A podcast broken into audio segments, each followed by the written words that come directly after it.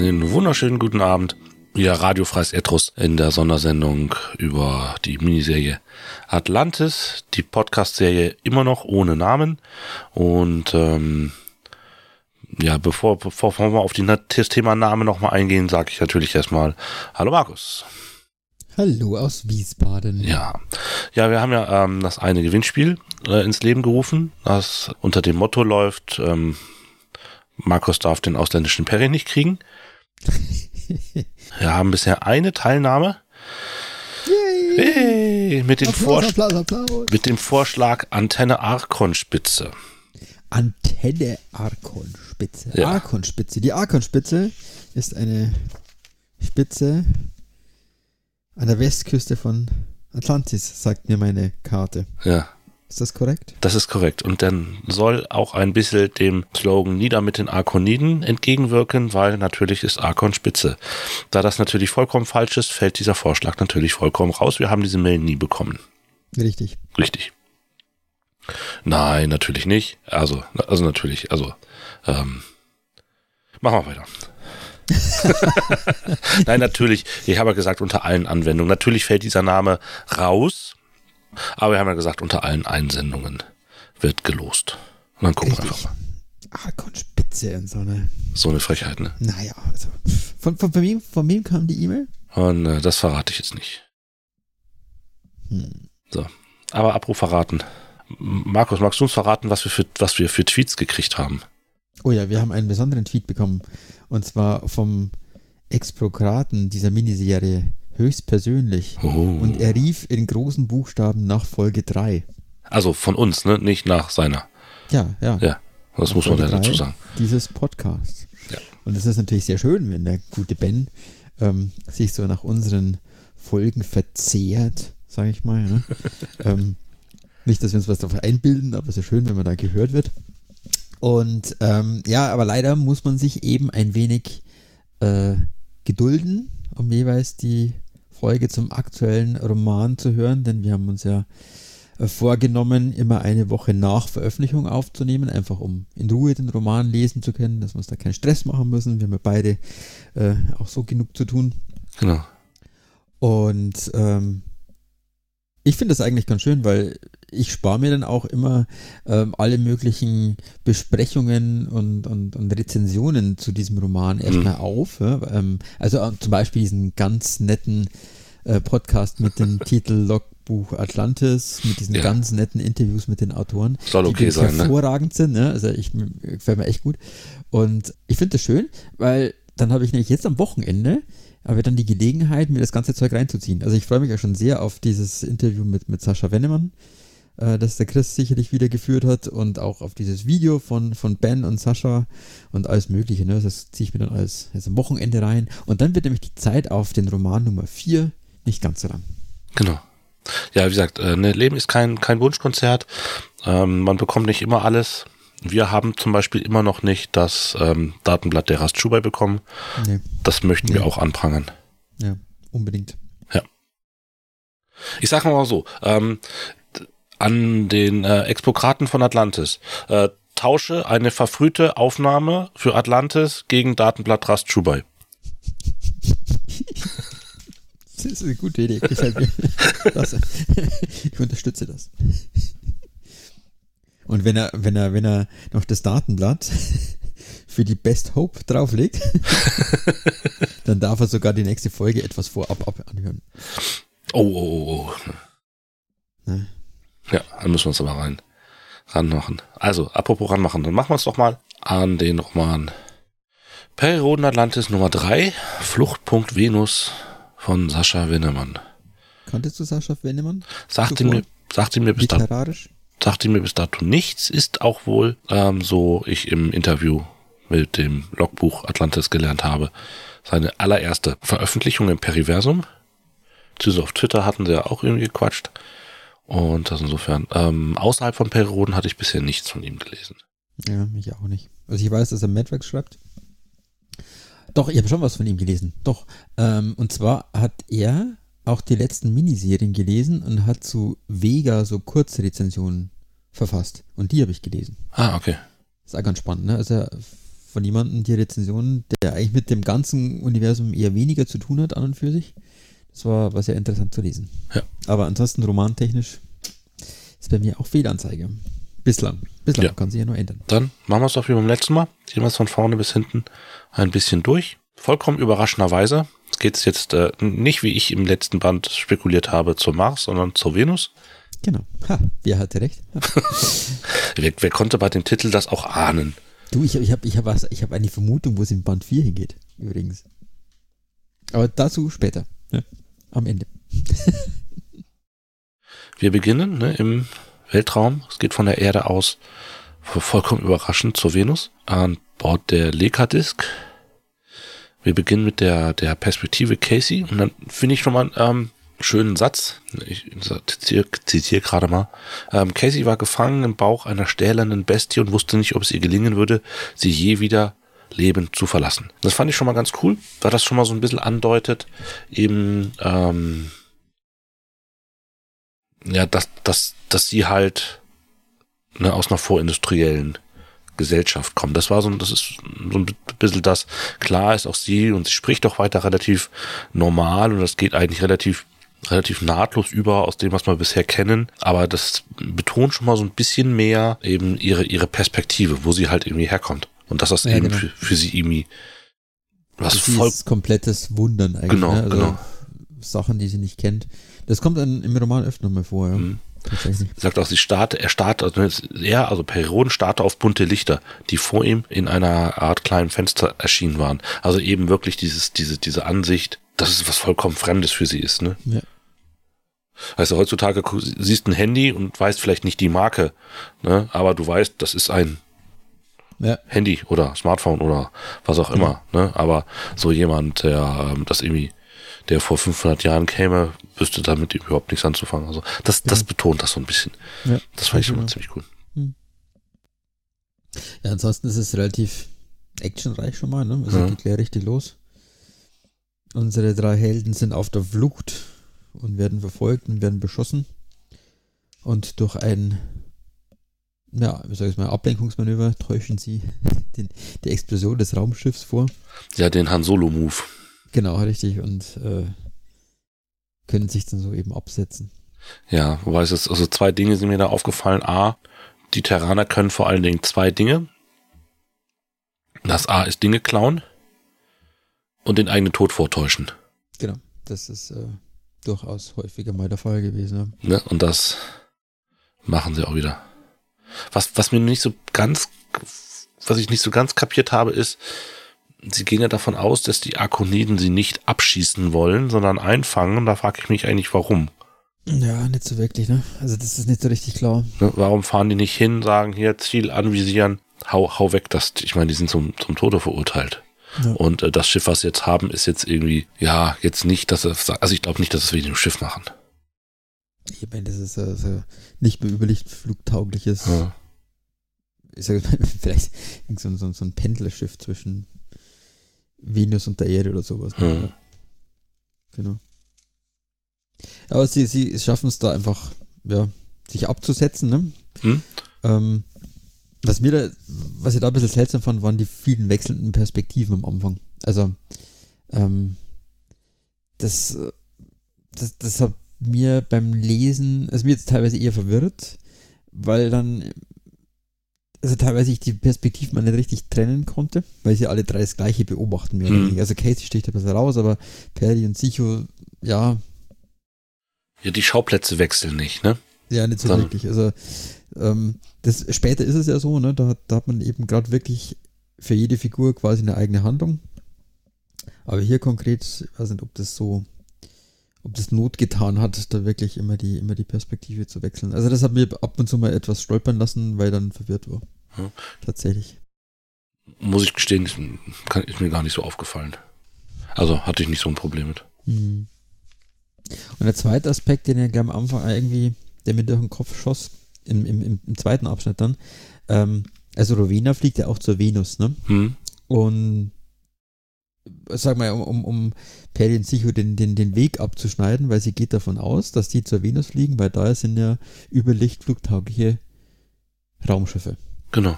Und ich habe dann überlegt, woher weiß sie denn, dass Perry weiß, dass da solche Raumschiffe sind? Weil eigentlich kennt sie Perry ja gar nicht. Sie weiß nur, dass der kommt von hinter diesem ominösen Portal, wo sie ja. nicht genau weiß, wo das ist.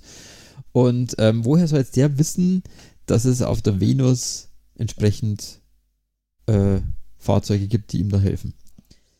Entweder, entweder habe ich es irgendwie überlesen, ich habe versucht, noch ein bisschen nachzublättern in den ersten, in den ersten beiden Heften, ob das dann irgendwann mal, ob sie das, dieses Wissen hätte irgendwie bekommen können.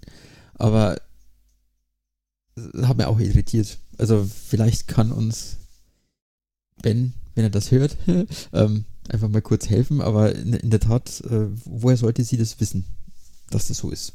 Hm, nee, könnte ich dir jetzt auch nicht beantworten. Was mir noch aufgefallen ist, äh, davon gehe ich von aus, dass sich was dabei gedacht haben, ist, dass sie ja eine Route von Erde zur Venus über den Jupiter machen.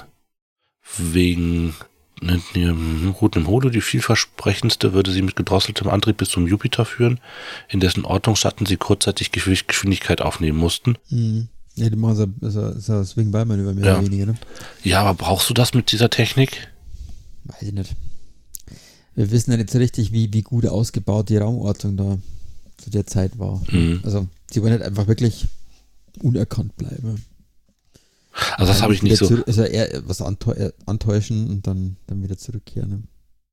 Also das habe ich auch nicht so ganz. Also für mich sah das eher so nach Route aus und dachte ich mir, also haben wir ja auch noch nie irgendwo gehabt und äh, Schiffe mit so einem Antrieb brauchen noch eigentlich keinen Swing-By. Ja, also, das war doch eigentlich eher nur zum Tarnen, oder? Also wenn es reine Tarnung ist, dann, dann, dann okay. Ich, habe das als, ich hab das als, als, als, äh, ja, als Verstecken quasi hm. interpretiert. Okay. Ja, gut. Dann sind wir auf der Venus. Ja, und wie es auf der Venus so ist, ne? also das fand ich, das fand ich ziemlich cool. Das ist tatsächlich irgendwie, dass sie, ähm, das haben sie, glaube ich, weiß nicht, auch irgendwo gesagt, dass sie die Venus so nehmen, wie sie damals beschrieben wurde in der Serie. Ja das ist ja generell so, ne? Dass Venus ja im, im Periversum ja immer diese Dschungelwelt ist. Ja. Das war jetzt in der, in der kürzlich in der, in der in der Hauptserie ja genauso. Hm. Und ähm, ja, die bleiben einfach in Kanon sozusagen. Ja. Finde ja gut, weil ja. wieso soll sich auf einmal der Planet von heute auf morgen irgendwie verändern? Das ist, ist genau richtig so. Genau, sie wollen dann eben landen und ähm, irgendwie funktioniert das nicht so, wie sie sich das vorgestellt haben, ne? weil diese äh, Großpositronik, die ja auf der Venus da ist, äh, was dagegen hat. Und Perry macht dann einen kurzen Prozess und lässt einfach das Raumschiff abstürzen. So nach dem Motto, wenn ich da nicht hin darf, wo ich, wo, wo ich hin will, dann äh, gehe ich halt dahin, wo ich hin will. Lass ihn einfach fallen. Ja, aber sehr, sehr radikales Manöver. Er macht den Haluta. Ja. Und stürzt einfach ab. Ja, da müssen sie sich durch den Dschungel kämpfen, ne? Genau, also irgendwie sind es wieder mal auf Wanderschaft, also das zieht sich ja langsam durch die Romane, dass sie dann irgendwo durchmarschieren müssen und die arme Case immer noch so hochschwanger. Äh, die hat einiges, einiges zu erleiden ähm, auf ihrer Reise mit den beiden. Aber so passiert es großartig nichts, ne? Also Kapitel 4 ist wieder so, dass das ähm, Casey sich wunderbar wundert über die Venus. Also das ist einfach, also sie ähm, sie ist zum ersten Mal auf einem anderen Planeten, ne? Das ist eigentlich, also wenn du überlegst, total krass. Also, ich meine, die Leute damals wussten ja noch gar nichts über Planeten und Sterne und wie das Ganze zusammenhängt mhm. da am Himmel. Diese ganze Himmelsmechanik war denen überhaupt nicht klar. Also, hm, wir fliegen auf einen anderen Planeten. Also die wundert sich aber immerhin, ne? Ähm, ja, komplett. Also und das, das meinte eben, ne? Also in, in dem Kapitel sticht es nochmal komplett durch, ne? Dieses das, äh, Nicht-Verstehen. Also die, sie guckt halt einfach nur und an allen Ecken und Enden ist es irgendwie seltsam. Und sie trifft an der Stelle auch schon ähm, auf die Venus-Robben. Genau. Ja, später dann noch eine, eine Rolle spielen werden für sie. Da gibt's auch einen sehr interessanten äh, Abschnitt in der Interviewfolge. Okay. Ja, sonst reden wir später mal bei dem Ritual. Da nochmal drüber. Genau. Und Kapitel 5 ist ja wieder Rowenas Perspektive und da wird es wieder mal sehr verwirrend, weil wieder mal thematisiert wird, was so ihr, ihr Hintergrund und ihr Antrieb ist, mehr oder weniger, aber halt nicht so richtig. Also es wird wieder so ein bisschen damit gespielt, was sie motiviert und was sie, aber man sagt halt einfach nach wie vor nicht genau, hm. was sie möchte. Und das ist sehr spannend, weil diesmal ähm, ist es ja so, dass sie irgendwann mal sagt, Moment, wo ist die Stelle? Genau, Atlan, der wahre Atlan weilt im Moment ganz woanders. Und das war gut so. Je weiter er Weg war, desto schwieriger war er für ihre Gegner zu finden. Was jetzt mal darauf hindeutet, ne, dass sie eigentlich auf Atlans Seite steht. Also ja. irgendwie wurde der wohl äh, in Sicherheit gebracht. Oder? Auf jeden Fall. Und vor was wissen wir nicht, ne? Genau. Und ähm, was aber dann wieder weiterhin interessant ist, dass als sie mit dem äh, mit der Master Maskadan spricht, da stellt sie es ja so hin, als ob sie in Atlans Auftrag handeln würde, was aber scheinbar doch nicht wirklich der Fall ist. Ja, um ihn halt zu beeinflussen und das, damit er das tut, was sie will. Mhm.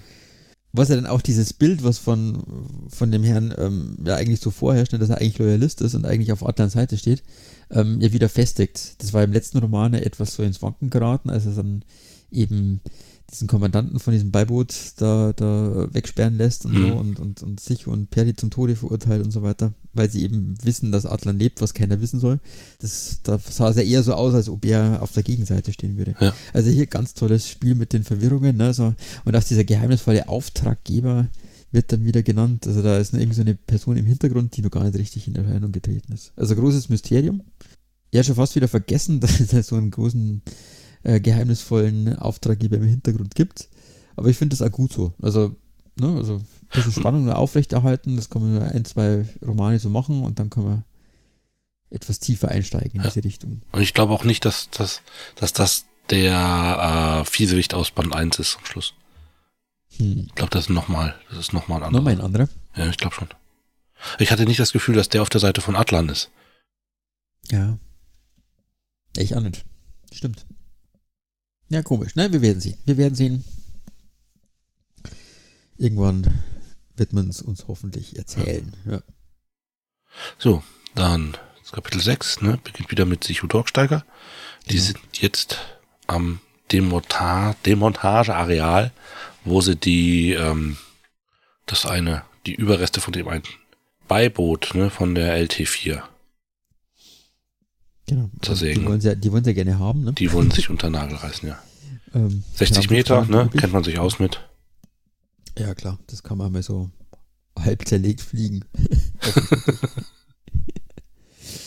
ja, und Sichu kriegt dann eben, ja, also er kriegt nicht die Aufgabe, er nimmt sich die Aufgabe halt, äh, die Großpositonik hm.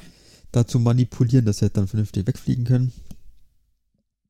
Und Perry und äh, Casey tarnen sich zwischen Venusrobben, weil sie irgendwie festgestellt haben, dass die Roboter die Robben in Ruhe lassen. die denken, wenn wir dazwischen Robben sind, dann lassen die uns vielleicht auch in Ruhe. Hm. Was ich irgendwie seltsam finde, weil, also, das sollte eigentlich so ein, so ein Roboter sollte eigentlich in der Lage sein, einen Menschen von einer Robbe zu unterscheiden. Ja, antike akonitische Technik, das ist. Das war jetzt eigentlich kein Steinzeitzeug, ne? Ja. Aber was hier auch schön ist in dem, in, in dem Abschnitt, ist, dass ähm, Casey wieder mal ihre besonderen Fähigkeiten zeigt auch. Ne? Also die will ja unbedingt dann mit, ähm, mit, mit Rowena reden. Und ähm, ja, überzeugt halt Perry, dass, dass, dass, dass dieses das machen darf. Ne? Und sagt, ja, ich, ich kann mit Leuten. So. Mhm. Und, äh, überleg mal, im zwei von drei Malen, als ich mit ihr gesprochen habe, ist es mir gelungen, ja, sie zu beeinflussen. Und Casey eben äh, kurz vorlesen, ne?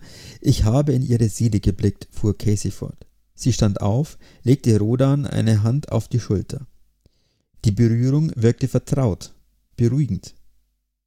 Wie macht sie das? Also irgendwie ist sie in der Lage, ne? mhm. Menschen zu beeinflussen und sogar jemanden wie Perry Roden, der eigentlich mental stabilisiert ist. Ja. Das ist sehr spannend. Also entweder ist es halt einfach so eine gewinnende Art mal grundsätzlich oder da steckt echt so ein bisschen Psi dahinter. Ja, es gibt ja so verschiedene Sachen, ne? Wenn man die, das waren ja die, die Friedensstifter, die Linguiden damals, die hatten ja auch irgendwie so eine Art, Leute zu manipulieren, Ja, genau. die da irgendwie dran vorbeigingen. Müsste ich jetzt irgendwie genau nochmal nachschauen. Ja. Genau, und dann kracht's zwischen Casey und Rowena. Und Casey kämpft mit ihrem Anzug. Mit dem Antikraftgenerator, mit dem, mit dem Schimmfeldgenerator. Und am Schluss kommt sie durcheinander und fällt runter. Was auch, ne? Nicht ganz unwahrscheinlich ist, dass Ja, äh, du als Neuling in so einem Ding einfach irgendwann mal äh, den falschen Knopf drückst. Ja. Fand ja super, ne? Weil es zeigt halt auch wieder, dass sie schon clever ist und mit dem Zeug eigentlich so grundsätzlich umgehen kann, aber halt ganz weit davon entfernt ist, sich damit auszukennen, Hm. das Zeug zu beherrschen auch. Ne? Und dann trifft sie eben wieder auf die, auf die Robben, Genau.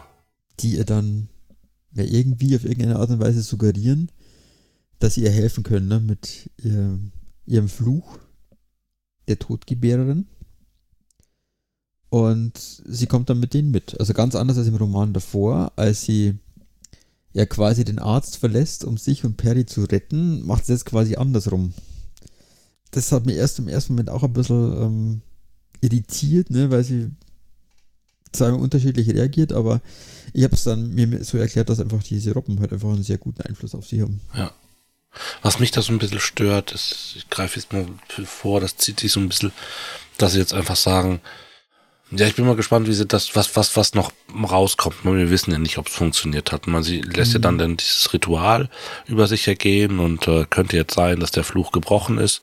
Und wir haben irgendwie dieses, die, die Schamanen auf der Erde, das klappt nicht. Und dann haben wir die Technik durch die Akoniden, das nimmt sie nicht in Anspruch, weil sie Perry und äh, Ja. Sichu retten muss. Und jetzt haben wir die Robben, die das irgendwie dann doch irgendwie auf so einer diesen genetischen Defekt über so eine Psi-Schiene retten. Da weiß ich noch nicht, ob mir das gefällt. Wir wissen noch nicht, ob es äh, Ja, genau. funktioniert hat oder ob es erstmal so ein bisschen was mit der Geburt beruhigt oder sonst irgendwas, dass das Ganze später dann irgendwie richtig gemacht werden kann. Müssen wir mal schauen. Ja, auf jeden Fall.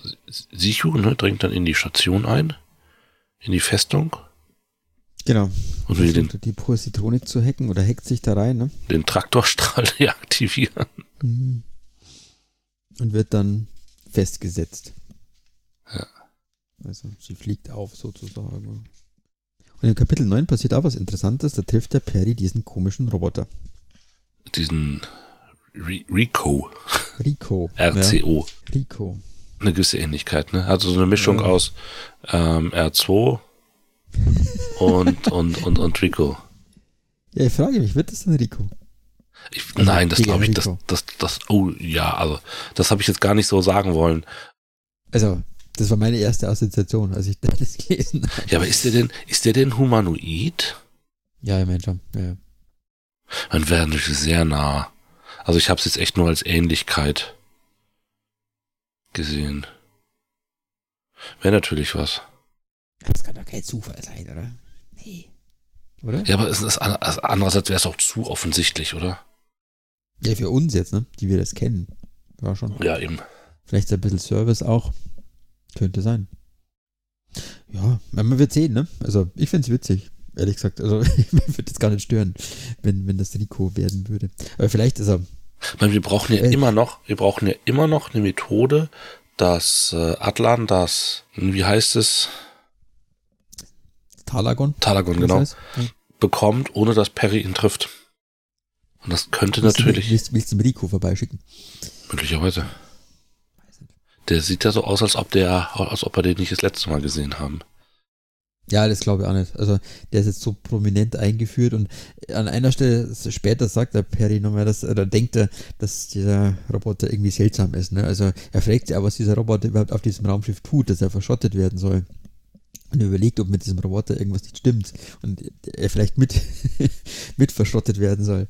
Also irgendwie, da ist irgendwas Besonderes dran. Also irgendwie, Aber Perry kennt Rico ja. Er wäre nicht der erste Roboter, der sich so gelegentlich mal umbaut oder so. Das stimmt ja, klar. Also Perry kennt Rico mit Sicherheit. Aber Vielleicht wird er ja, ne, von RCO, vielleicht kriegt er von ihm ja den richtigen Namen. Weil er ist ja unter Atlan schon Rico. ja. Ja, aber nochmal, noch so, ein, so, ein, so, ein, so ein kleines Ding, ne? Also da kann man super drüber spekulieren, was aus diesem Kerl wird. Ja, auf jeden Fall spannend. Und das mag ich, es sind viele so Kleinigkeiten auch irgendwie, ne? Also, ähm, die diesem Roman so auftauchen, wo man dann so genau weiß, wie es denn dann damit später weitergeht. Mhm. Zum Beispiel eben im nächsten Abschnitt der Mutterschleim, in dem Casey badet. ja, wie gesagt, da bin ich irgendwie nicht so richtig warm mit geworden. Irgendwie diese, diese, dass man die, dass man die Robben quasi so ein bisschen durchzieht als, als äh, Running Gag, sag ich jetzt mal. Mhm. Ähm, aber dass die möglicherweise da so eine wichtige Funktion haben, ja, lass uns überraschen. Weiß ich nicht, fände ich nicht gut. Mhm. So, so, so sehr es der Casey gönnen würde. Total, ja. Fände ich es irgendwie seltsam. Also was mir da gefallen hat, war, dass diese Venusrobben halt einfach nochmal so eine Facette mehr bekommen. Ne? Man, man weiß zwar, dass es die gibt und die haben ja auch dann in, in, in dem einen Galactus City Roman auch mhm. eine kleine Rolle gespielt. Aber so über deren Kultur oder so, man die gelten immer so als, als so halbintelligente Lebensformen, ähm, weiß man eigentlich so gar nichts. Ne? Und das ist einfach mal so ein bisschen bei denen ein bisschen genauer hingucken. Also von dem her fand ich es gut, weil es einfach diese ganze Kulisse Venus einfach auch um eine Facette bereichert auch, finde ich. Ja. Deswegen fand ich es gut. Ähm, natürlich der Aspekt, was passiert mit Casey? Ja, weil irgendwie muss man sich hingehen, man kann den sterben lassen bei der Geburt oder so, das wäre doof. Das ja, das, das, das fände ich schon zu krass. Also, also muss man jetzt irgendwie eine Möglichkeit finden, sie halt zu heilen, vielleicht auf diese Art und Weise, man weiß es nicht. Ne? Aber das wirft auch wieder so einen Blick auf diese Venusrobben, ne? Die, also, dann können die ja offensichtlich ja was, ne? Also, ähm, was er bisher nicht wusste. Also sie können mit ihrem Mutterschleim Gendefekte heilen oder so. ich weiß nicht. Also vielleicht ist es dann auch eine Erkenntnis, die man in die Gegenwart mitnehmen kann. Gibt es dann eine Venusrobben? Ich weiß es nicht. Vielleicht bringt das eine voll die neue Medizin hervor. also Berdi Rodan kommt zurück in die Gegenwart und sagt, hey, lass uns meinen Mutterschleim abzapfen. Gehen. Ich habe da eine neue Geschäftsidee. Vielleicht heilen sie äh, Atlan ja auf die Art. Oh ja, das wäre vielleicht eine Idee. Mhm werfen ihn über der Venus in so einen Robbenpool ab. ich tue das jetzt nur sehr ungern, aber du musst da jetzt raus.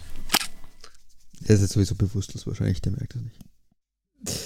Genau. Ja. Und dann geht's weiter wieder auf, auf dem kaputten Beiboot, ne, wo Rowena sich da einmal quer durchs, durchs Schiff fräst. Und eben in Konfrontation mit Perry geht. Und da kommt's dann, ne, im Namen des Kristallprinzen befehle ich ihnen, sich zu ergeben. Ja, genau. Nochmal so ein Punkt, ne? Ja. Ähm, wo man nicht genau weiß, macht er das jetzt einfach, um Eindruck zu schinden oder so. Aber ist richtig, ja. Also es kommt wieder mal dieser Aspekt mit rein, dass sie wohl doch irgendwie sich im, auf Seiten Atlans befindet oder in seinem Auftrag. Hm. Zumindest generiert sie sich in dem Moment so wieder mal, ja. Hm. Und äh, Casey rettet wieder mal Perrys Leben. Ja. Also schön, Rodan senkte langsam die Arme. Wie geht es weiter? Haben Sie irgendwo ein? Nichts kündigte die zwei Schüsse an, zwei Paralysestrahlen schlugen in Rowenas Rücken ein. Ja. Da kann ich mir irgendwie ihr Gesicht so richtig vorstellen. ja, das stimmt. ja, what the fuck. Ja, das stimmt. Das ist richtig. Und das Talagon wechselt mal wieder den Besitzer an der Stelle. Ja? Das ist mal so, wie, so ein. Es wird nicht zum letzten Mal den Besitzer wechseln, das prophezei ich. Ich stelle mir vor, also wenn, wenn Ben dann irgendwie, das ist so wie so ein Ben, so wie als Hütchen, als Expo gerade so als Hütchenspieler, der dann irgendwie den Lesern immer nach, wer hat's, wer hat's, wer hat's gerade, wer hat's gerade, wer hat's gerade und dann im letzten Roman sagt, Edge war die ganze Zeit woanders. Ja, genau. Eigentlich ist es gar nicht das Talagon, sondern das ist einfach eine Attrappe und Wirklichkeit hat's Atlan die ganze Zeit dabei gehabt. Der, die kommen wieder durch den Zeittransmit. Atlan steht so da mit dem Ding um Finger, edgy bitch. Genau. Na, hattet ihr Spaß? so wie in The Game. Kennst du den Film The Game? Ja, ja. Alles ist nicht so, wie es scheint. Genau, und dann platzieren sie ja Roveda außerhalb des Raumschiffs, ne? Und ich frage mich, wieso lässt er ihr da das Funkgerät? Also, er durchsucht sie irgendwie, ne? Als er das Talagon an sich nimmt und lässt ihr das Funkgerät. Das nehme ich dir doch ab. Das ist einfach wieder. Das ist wieder viel zu gut, der liebe Perry. Ja, Beine brechen, Funkgerät wegnehmen, ähm, keine Ahnung. Es ist Funkgerät hier weggelassen, ganz ehrlich. Also bei, bei aller Liebe und allem Humanismus. Die ist selber schuld, dass sie da auf einer dampfenden Dschungelwelt dann ohne Funkgerät steht. ja, und da die gute Sichu muss sich da selbst befreien, ne? Und tut es auf sehr spektakuläre Art und Weise, ne? Sie hat nämlich vorher also bevor sie festgenommen wurde, schon irgendwelche Programmfragmente in der Positronik versteckt, die halt die Positronik sperren. Auch der IT-Spezialist ähm, kommt nicht rein und sie muss dann wieder ran und fügt dann diese äh, Programmbestandteile, die sie da vorher versteckt, zusammen, um dann eben die Positronik in ihre Gewalt zu bringen. Wobei ich mich hier wieder frage, warum hat sie das nicht sofort gemacht? Ne? Ja, Sie versteckt das Zeug erstmal überall, bis die Leute endlich, also bis die Gegner da sind, um sich dann wieder zu befreien, indem sie äh, die Herrschaft über, die, über diesen Computer da an sich bringt. Also das war irgendwie. Ja, einerseits ist es natürlich irgendwie ähm, eine ganz coole Sache, weil sie ja in die, in, in die Festung geht und nicht Perry und somit die Fest, die, die Positronik nicht irgendwie, ne, ähm, 8000 Jahre später ähm, Perry ja. identifizieren kann. Andererseits ist es schon, ja, sie, sie, ist, sie, sie ist da irgendwie alles. Ne? Sie ist Einzelkämpfer, sie ist äh, IT-Spezialistin. Ich meine, so ja, ste steht, ist, steht, ne? steht ja auch im Lebenslauf so drin irgendwo, ne? Ja, genau, total. Also insofern. Ja, was ich jetzt meinte, war eher so, ne, sie hätte ja gleich sofort eigentlich ja, ja, ich verstehe schon. übernehmen ja. können, ne? Also, aber gut, dann hätten wir vielleicht diesen Spannungspunkt nicht so ganz gehabt. Ne? Was ich sehr schön finde, am Schluss fällt ihr so ein, so, ja, scheiße, der Traktorstrahl, den muss ich auch noch ausschalten, richtig. ja, was vergessen. Und dann gibt sie einhändig den entsprechenden Befehl ein. Ja, weil, weil sie schon, das, weil sie schon wieder den Paralysestrahl abgekriegt hat, das fand ich auch lustig. Wenn, wenn man so, so ganz so nonchalant mit einer Hand so, ah ja, stimmt, muss ich auch noch machen, tick und fertig. Kann ich mir richtig so vorstellen. genau, und was sagst du zum Namen, dem neuen Namen für dieses Beiboot? Best Hope? Best Hope. Weiß nicht. Ich das Next Hope nehmen können? Next Hope. definitiv nie, definitiv nie Last Hope. Last but one, still one hope left. Ja, ich, also einerseits finde ich natürlich irgendwie ganz lustig, dass sie den, diesen, diesen Hope-Charakter mitgenommen haben. Ne, wie wäre es mit Good Hope 4 oder doch lieber Last Hope 2? Ja. Best Hope. Ja gut, das ist die beste Hoffnung, die sie gerade noch haben. ja, ist, ist, ist okay. Klingt für mich jetzt irgendwie nicht so brutal gut, aber ist okay. Es, es liest jetzt ein bisschen holprig, finde ich. Ja, Best Hope. Best Hope. Ja, dann nochmal ähm, Blick auf Rowena, die ja, ein bisschen stinkig ist, wieder weiter. Ähm, ist wieder ausgenockt worden. Und dann kommt der Satz, der letzte Satz, ne? Sie musste den Kristallprinzen selbst um Hilfe bitten.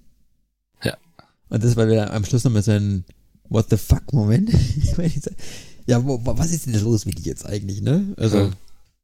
ist jetzt, also, arbeitet sie jetzt für ihn? Warum muss es dann dem, dem, dem Gouverneur da irgendwie vorspielen? Äh, oder, oder arbeitet sie für ihn und er weiß es nicht? Oder ähm, arbeitet sie in, in einer Art und Weise, die ihm nicht passt. Man, keine Ahnung. Ne? Also, Muss mal gerade schauen. Ich habe da gerade gesehen, den Einsatz.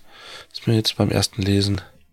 Mhm, mhm. Um mal von meinem Scheitern zu berichten, der Tato wird begeistert sein. Was war denn nochmal Tato? Glaube ich. Der Gouverneur, ne? Militärischer Rang.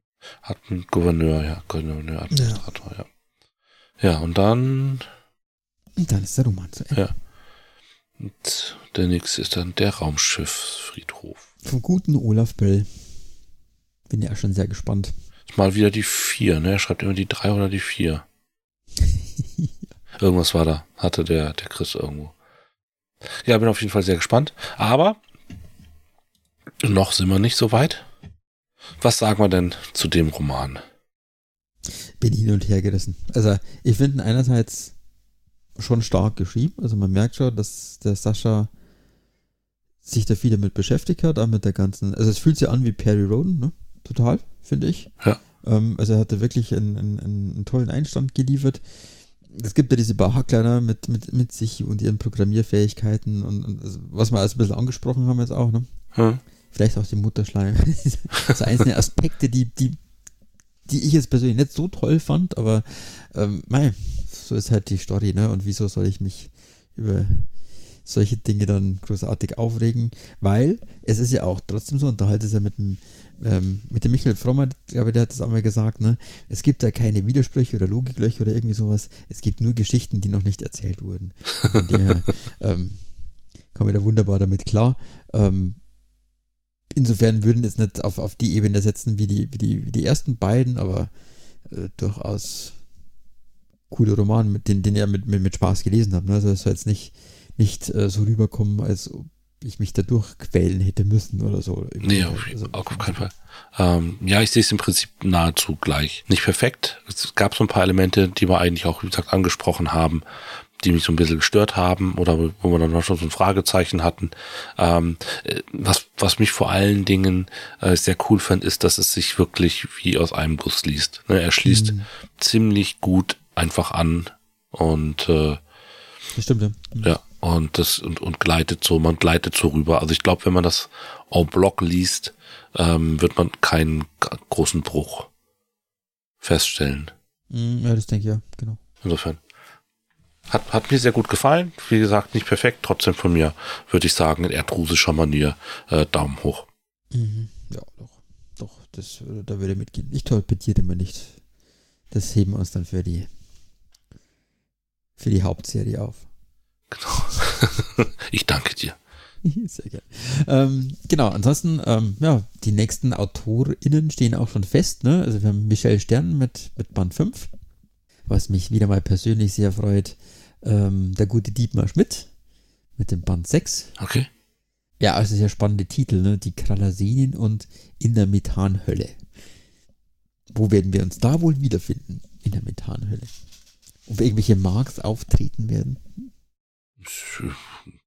würde ich jetzt mal mich sehr weit aus dem Raumschifffenster lehnen und sagen, ich glaube schon. ja, ich auch. Genau. Ja, gut. Dann würde ich sagen, sind wir dabei. Ich habe jetzt gerade überhaupt keinen Überblick darüber, wo wir zeitlich liegen. Ich glaube irgendwie 45 Minuten oder so. Ja, Aufnahme, aber wir sind ja hier ein, zweimal geradet worden.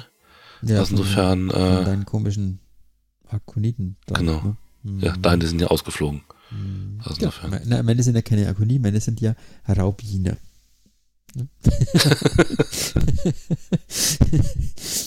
Alles klar. Insofern ähm, hoffen wir, dass die Folge weiterhin gefällt und ähm, ja. Könnt gerne noch an unserem kleinen Gewinnspiel teilnehmen, gebt uns noch einen Namen und wenn es halt im Zweifelsfall für Miniserien generell funktioniert, weil ich glaube, Markus und ich haben da irgendwie ganz, ganz, ganz großen Spaß im Moment gerade dran, das auch so zu machen. Nee, nicht jede äh, Folge muss irgendwie zweieinhalb Stunden sein. Irgendwie so eine halbe, dreiviertel Stunde macht auch schon mal Spaß, das schneller zu bearbeiten und rauszuhauen. Und ja. äh, machen wir vielleicht zur nächsten Serie dann auch noch. Gut, jetzt müssen wir erstmal die schaffen. genau. Wir sind ja erst beim Viertel. Da ist noch einiges Arbeit vor uns, genau. aber äh, ich glaube, das kriegen wir hin. Das, das, das äh, fühlt sich ganz gut an. Insofern äh, bleibt uns gewogen. Weiterhin nieder mit den Akoniden und Erdruss fällt nicht. Bis denn. Ciao. Ciao.